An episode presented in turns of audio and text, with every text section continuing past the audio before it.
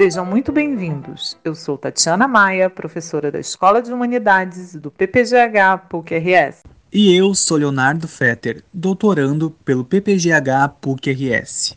E esse é o podcast Tem Profissional da História aí? Criado para apresentar ao público em geral as múltiplas possibilidades de atuação do profissional da história, além dos acervos disponíveis para pesquisa. Você quer conhecer mais sobre o exercício da nossa profissão em instituições públicas e privadas, nas redes sociais e na vida coletiva? Então, você é o nosso convidado para ouvir diferentes experiências profissionais. Vem conosco e descubra uma sólida e desafiadora profissão. Há muitos espaços onde estamos presentes e somos importantes. Então, tem profissional da história aí?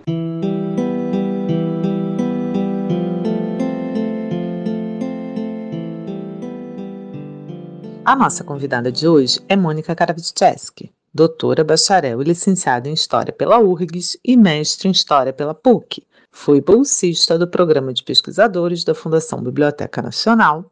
Suas pesquisas são dedicadas à área de História, com ênfase em História do Brasil República, atuando principalmente nos seguintes temas: conquista do sufrágio feminino, no Brasil durante as primeiras décadas do século XX e associações femininas da época com ênfase no trabalho como a fonte imprensa. De 18 a 22, foi uma das coordenadoras do grupo de estudo e pesquisa Lilith, Gênero e História das Mulheres, na PUC-RS, e foi uma das organizadoras do grupo de estudo História e Mídias da Escola de Humanidades, PUC-RS. De 2019 a 2022, além de bolsista PNPD, foi editora assistente da revista Oficina do Historiador, e é vice-coordenadora do GT História e Mídias, além de atual coordenadora do GT Gênero Ampu RS. Mônica vem conversar conosco sobre a conquista do voto feminino no Brasil e a importância do voto para o exercício da cidadania.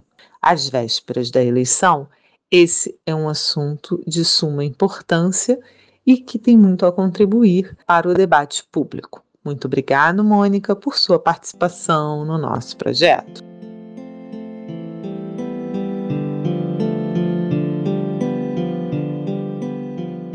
Mônica, você poderia nos falar um pouco sobre sua trajetória profissional? Eu tenho me dedicado desde a graduação em desvelar, vamos dizer assim, uma parte ainda pouco conhecida da nossa história, que é a história da conquista do voto feminino no Brasil, tendo sido esse o tema principal do meu mestrado e do meu doutorado.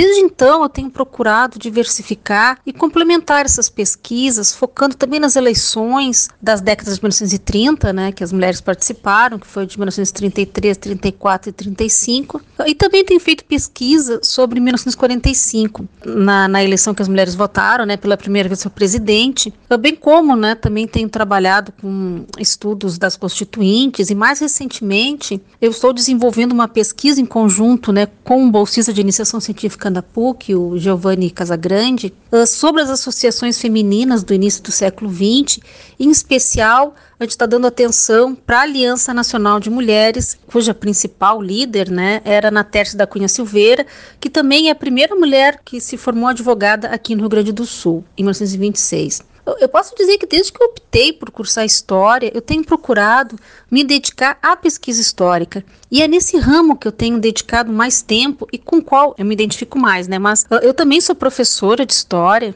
é do ensino superior e procuro também dar o meu melhor nessas duas áreas, que eu digo que elas são complementares, mas elas são bem diversas. O grande problema a gente pode dizer, né, de querer viver de pesquisa no nosso país, são realmente as poucas possibilidades que a gente tem fora dos editais governamentais para realizar esse desejo. Mas no meu caso eu não posso me queixar, né, porque até agora eu tenho conseguido. Eu, tanto no meu mestrado quanto no meu doutorado, quando eu tive a oportunidade de contar com bolsas de pesquisa do CNPq, Desde então, também tenho contato com apoio governamental por meio de bolsas de pesquisas para levar adiante quase todas as minhas investidas na pesquisa histórica.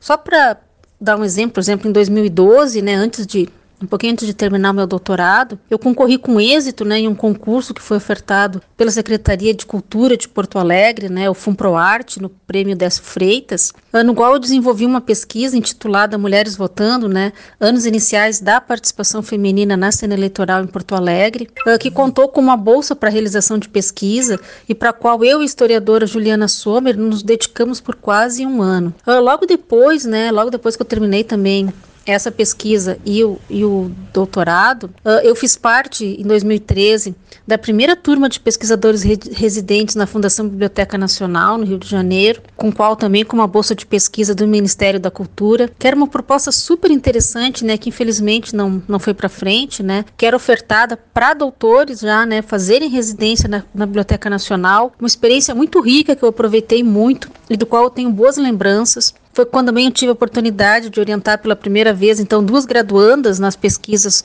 com a fonte imprensa, e que rendeu um livro, então, que eu publiquei, meu primeiro livro autoral, que eu publiquei em 2019, que é o Mulher Deve Votar. Uh, e por causa desse trabalho também na, na Fundação Biblioteca Nacional, né, que eu posso dizer que eu tive mais visibilidade nacional, eu tive um convite para participar de uma pesquisa com uma equipe multi, disciplinar com cientistas políticos, historiadores, né, de vários estados brasileiros, coordenado pelo professor Paulo Rich de, da USP, para desenvolver pesquisas então sobre a elaboração do Código Eleitoral de 1932, eh, no qual, né, eu fiquei responsável pela parte do voto feminino. Foi super interessante também essa pesquisa, tem rendido bastante coisa, principalmente nesse ano de 2022, né, que é o ano a gente está comemorando então os 90 anos da conquista do voto feminino no Brasil. Ah, mais recentemente, então, sobre a minha trajetória profissional, né, eu estou em um estágio terminando, né, um estágio pós-doutoral na PUC, no qual eu desenvolvo pesquisas tanto com a vertente do voto feminino e as primeiras eleições, né, que as brasileiras participaram, ah, como também tenho orientado trabalhos que tratam dessas questões da emancipação feminina nesse período.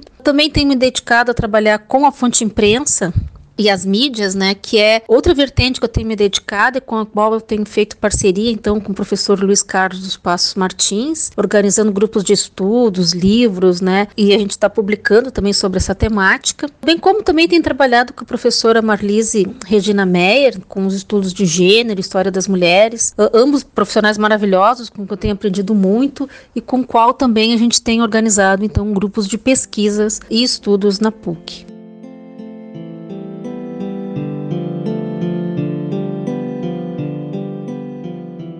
Ao pesquisar a conquista do voto feminino, você demonstra como o papel das sufragistas foi fundamental. Você pode nos contar essa história? As sufragistas realmente foram fundamentais para a conquista do voto feminino, não só no Brasil, como também em outros lugares do mundo, né? Mas falando específico aqui do Brasil, essa busca feminina, né, por direitos, a gente percebe que tem uma história bem longa, né, e é cercada realmente por vários percalços e poucas conquistas concretas até o início do século XX. E a gente pode dizer, né, que essas mulheres então reivindicavam direitos no período, elas eram quase todas de uma elite branca alfabetizada, né? Mas não todas, né? Havia mulheres negras também. Mas apesar de a gente encontrar sufragistas de outras cores que não só brancas, né? No período ali, principalmente no início do século XX, tal como, por exemplo, Almerinda Gama, uma coisa que tem chamado bastante atenção nas minhas pesquisas é que essas mulheres, né, apesar de, de poder encontrar várias delas, né, antes do, do, início do século XX, inclusive algumas mulheres, né, que já solicitavam essas questões do voto durante o Império no Brasil, mas essas mulheres, quando elas não se associaram, então quando elas não se reuniram, né, em torno de associações, até então a gente pode dizer que elas eram vozes isoladas, que eram vozes isoladas que a gente encontrava, né, ao longo da ao longo né, da nossa história política, elas eram fragmentadas, elas eram de pouco alcance nesse mundo público, né? E elas eram eram e foram facilmente ignoradas por esses homens que estavam no poder que não as queriam ouvir e não queriam ampliar os direitos, nenhum direito, né, para as mulheres, especialmente o direito político, né, o direito de votar e ser votada. Então, essas, essas associações femininas nos quais essas mulheres se uniram, principalmente ali na, a partir de 1910, aqui no Brasil, com o Partido Republicano Feminino, qual teve à frente, então, a, a professora indigenista Leolinda de Figueiredo Taltro, uh, e a partir de 1922, então, com a Federação Brasileira pelo Progresso Feminino, que tinha como líder a mais conhecida feminista que a gente pode dizer nesse período, que é Berta Lutz. Ah, enquanto essas mulheres, então, não se reuniram né, em torno dessas associações, né, como um espaço mesmo de, que a gente pode dizer que um espaço de efetiva participação feminina nesse mundo público e político, eram locais, então, onde essas mulheres se reuniam, elas encontraram, então, respaldo para expressar seus anseios, e aí sim, né, fazer pressão para que as demandas delas fossem ouvidas pelos que estavam no poder. Uh, e a gente pode, eu, eu tenho percebido, né, desde todas essas pesquisas que eu tenho feito, né, sobre o movimento sufragista aqui no, uh, no Brasil, né, que te, a gente teve várias tentativas de se estender o voto, né, o alistamento eleitoral para as mulheres desde desde a nossa primeira constituinte republicana, mas esses pedidos não foram levados muito a sério. E realmente, né, só a partir então, quando essas mulheres começaram a se unir e a reivindicar essas questões, é que a gente percebe então que foi levado mais a sério uh, essa, essas demandas femininas. E esse papel, então, das associações nessa conquista do voto e das sufragistas, especialmente, né, foi muito importante em muitos sentidos, tanto na divulgação, na aceitação né, dessa questão do voto feminino para um público mais amplo, mas principalmente na pressão que elas fizeram né, junto aos políticos para que aquelas demandas do voto fossem realmente levadas a sério por esses homens do poder. Uh, e também foi muito importante na propaganda do movimento sufragista. É uma história bem, bem comprida, né? Mas é, é interessante a gente ver essa movimentação que se fez em torno dessas associações e como foi importante para as mulheres se unirem e terem um espaço onde elas teriam voz e vez pois elas não tinham nem voz nem vez na política naquele período, né? E só naquele momento que elas conseguiram, que elas realmente se uniram.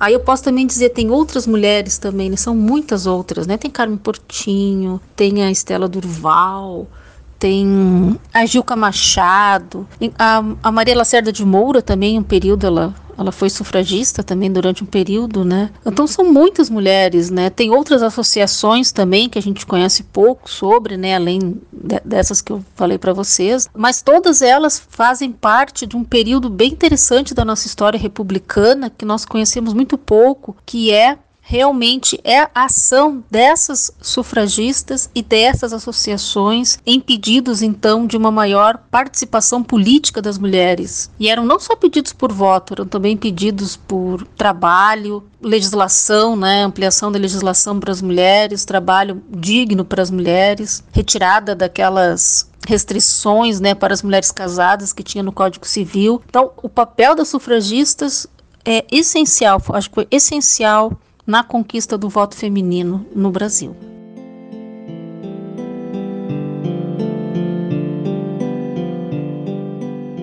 Qual a importância do voto para o pleno acesso à cidadania?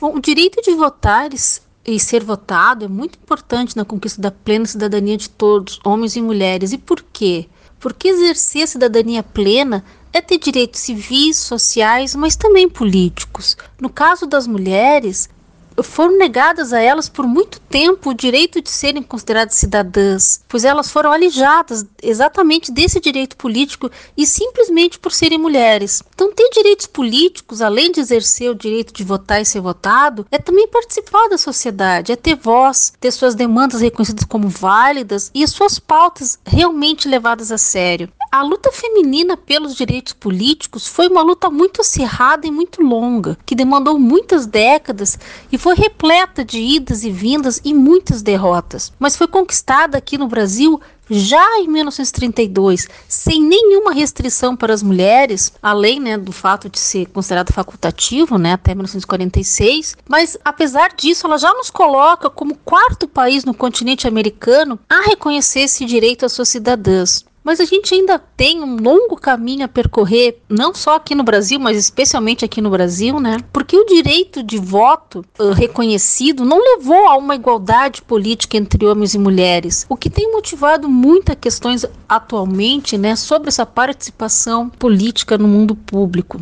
Acho que outro fato que a gente tem que destacar é que ainda muitos ainda continuam, né, a, a não reconhecer a voz feminina como uma voz legítima, com uma voz de autoridade, com plena capacidade para ressoar nesse espaço político, não reconhecendo a voz feminina como uma voz que fala em nome de todos, homens e mulheres. Acho que esse realmente tem sido um grande empecilho para as mulheres. Elas têm tido as sufragistas e as mulheres atuais, né, que têm que ter muita coragem para se posicionar uh, nesse mundo político e tem que ter muita coragem também para fazer que as suas vozes uh, sejam ouvidas e reconhecidas como pertencentes sim a esse espaço público, esse espaço político. Até hoje a gente percebe um, um local uh, ainda muito masculino, né, no qual as mulheres não são vistas ali com naturalidade. Então a importância de votar e ser votada para o pleno acesso à cidadania é fundamental, no meu entender.